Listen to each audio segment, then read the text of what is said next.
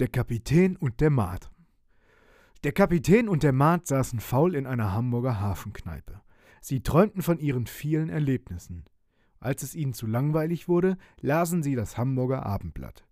Beide faszinierte ein Bericht über die Nordwestpassage. Sie führt an Grönland vorbei in Richtung Kanada und Alaska, dann durch die Beringstraße in den Pazifik. Hawaii, Japan und die Länder des fernen Osten waren so über einen erheblich kürzeren Seeweg zu erreichen. Der Grund für diese neue Möglichkeit lag in der Erderwärmung, die die Ränder des Nordpols zum Schmelzen gebracht hatte.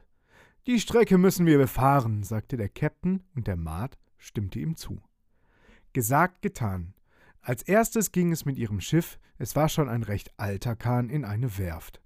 Dort ließen sie den Bug mit dicken Stahlplatten verstärken, um im Falle einer Kollision mit einer Eisscholle das Schiff stabiler zu machen. Absaufen wollten beide nicht denn das Wasser am Nordpol ist sehr kalt. Nachdem die Arbeiten auf der Werft erledigt waren, besuchten sie den Schiffsausrüster Meister Schnackeltuck.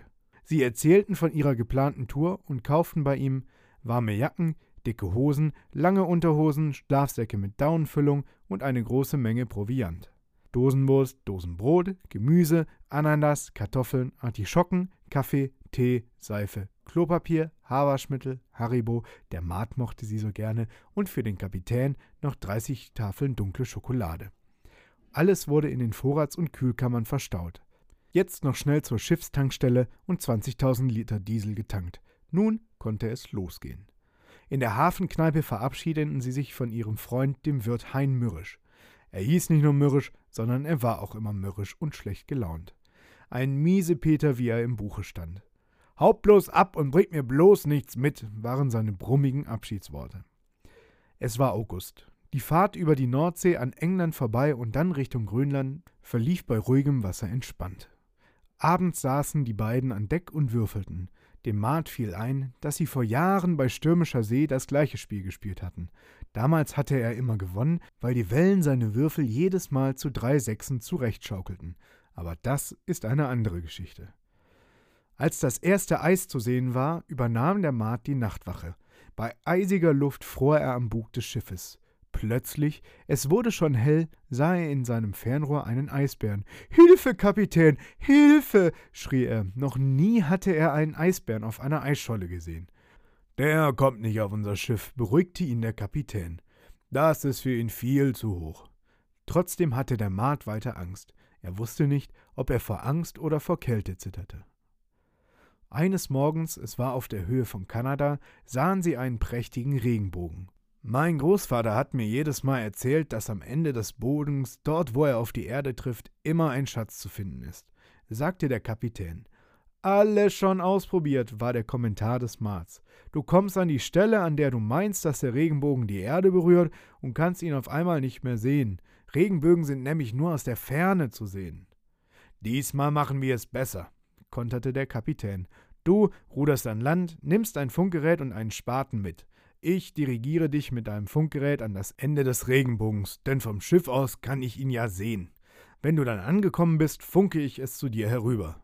Der Maat ruderte an Land.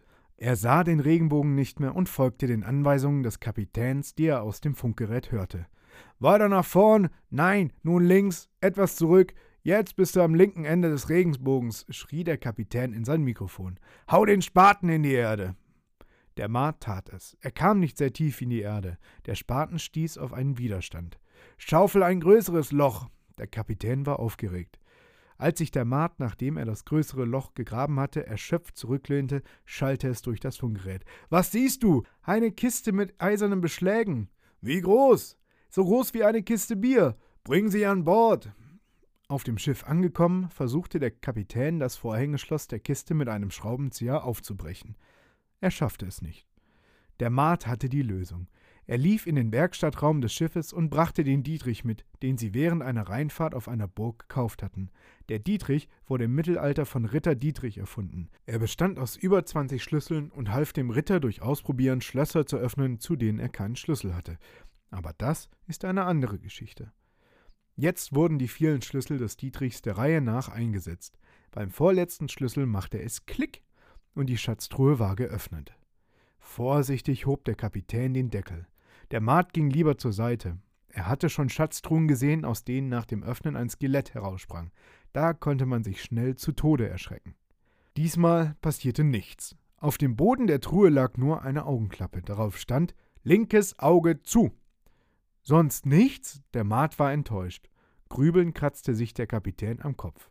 Er hatte schon viele Kisten mit Gold, Silber und wertvollen Büchern gefunden, aber noch nie eine mit einer Augenklappe. Jetzt müssen wir erst einmal nachdenken, waren seine Worte. Nach geraumer Zeit erzählte er dem Maat von einer Truhe, die zusätzlich noch ein Geheimfach hatte. Die Suche begann. Sie klopften von außen. Nichts. Und von innen, als seine Faust auf dem Boden aufschlug, hörte es sich recht hohl an. Wir haben ein Geheimfach gefunden, freute sich der Maat. Unter der Bodenklappe fanden sie einen Brief. Darin stand Diese schreibe ich, der Piratenkapitän, linkes Auge zu.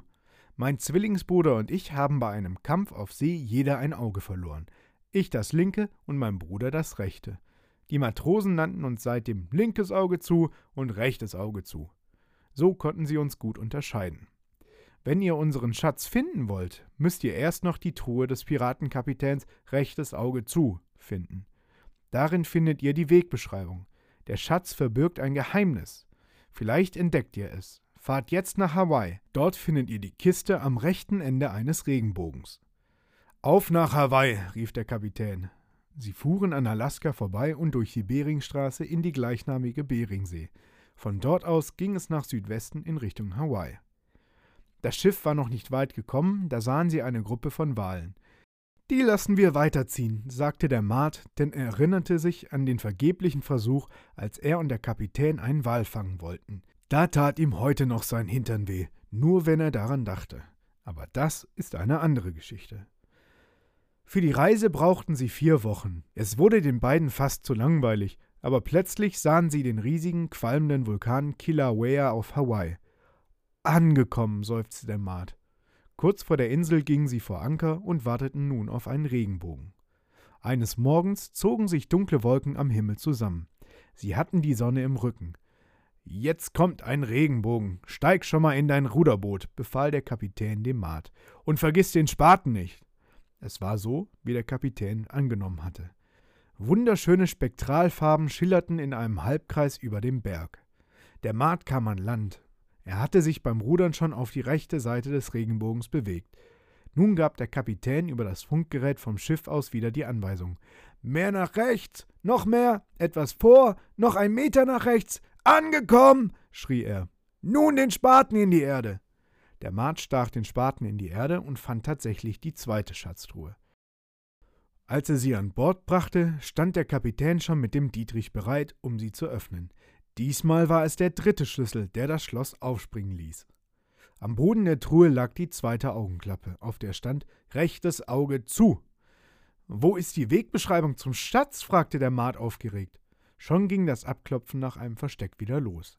Diesmal befand sich das Fach im Deckel. Darin lag der vergilbte Brief des Piratenkapitäns. Gut, dass ihr die Kiste gefunden habt, begann der Brief. Am Fuße des Vulkans Kilauea, wenn ihr von Westen kommt, befindet sich eine große Höhle. Krabbelt hinein und löscht alle Lichter. Einer setzt beide Augenklappen auf, damit er überhaupt nichts mehr sehen kann. Seid ganz still. Nur mit verdeckten Augen kann man ein leises Echo hören. Nur mit verdeckten Augen. Ruf fragend in das Dunkel der Höhle: Wo finde ich den Schatz? Dann wird dir das Echo antworten.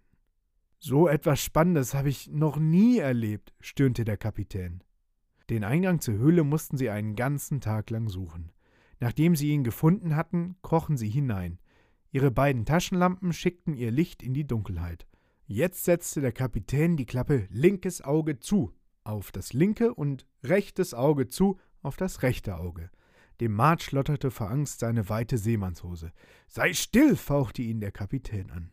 Es wurde totenstill in der Höhle, als der Kapitän rief Wo finde ich den Schatz? Leise, ganz leise, so dass nur der Kapitän es hören konnte, kam das Echo zurück. Bei der schwarzen Katz. Bei der schwarzen Katz, flüsterte er dem Maat zu, riss sich die Klappen vom Kopf und beide leuchteten mit ihren Taschenlampen die ganze Höhle ab. Da! rief der Maat, das sieht aus wie ein schwarzer Panther. Ängstlich gingen sie auf die Figur zu, und je näher sie kamen, umso mehr strahlten die Augen und die Nase grün. Das ist alles? murrte der Maat. Er hatte Gold und Silber erwartet. Du Dummkopf, die drei grünen Steine sind wahrscheinlich Smaragde. Der Kapitän nahm sie vom Kopf der Figur ab und steckte sie in einen Beutel. Nun raus aus der Dunkelheit, aufs Schiff und schnell wieder nach Hause.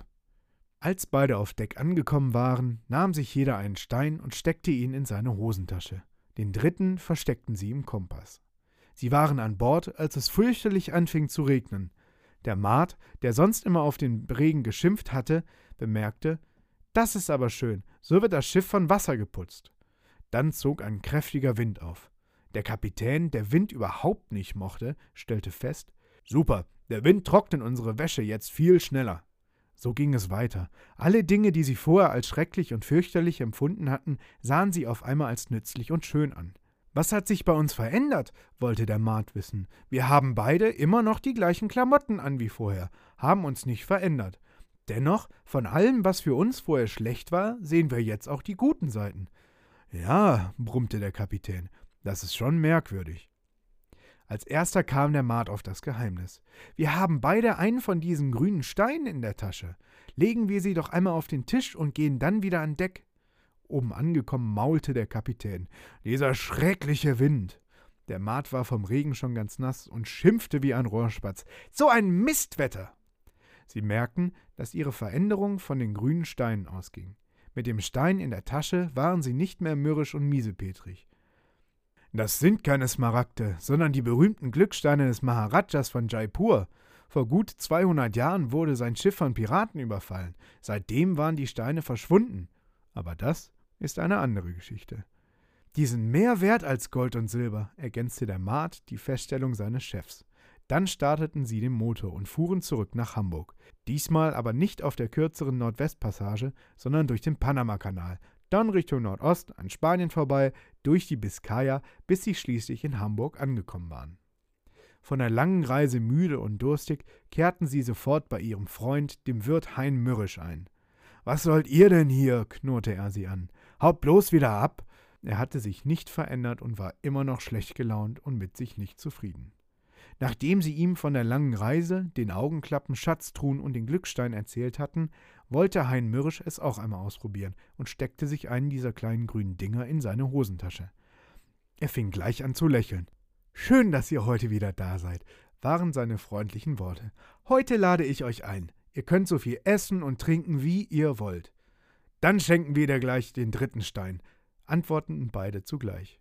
Der Kapitän und der Maat freuten sich, denn ihr Freund hatte sich so verändert, dass er gleich am nächsten Tag zum Standesamt ging und seinen Namen ändern ließ. Er nannte sich nun Hein Glücklich.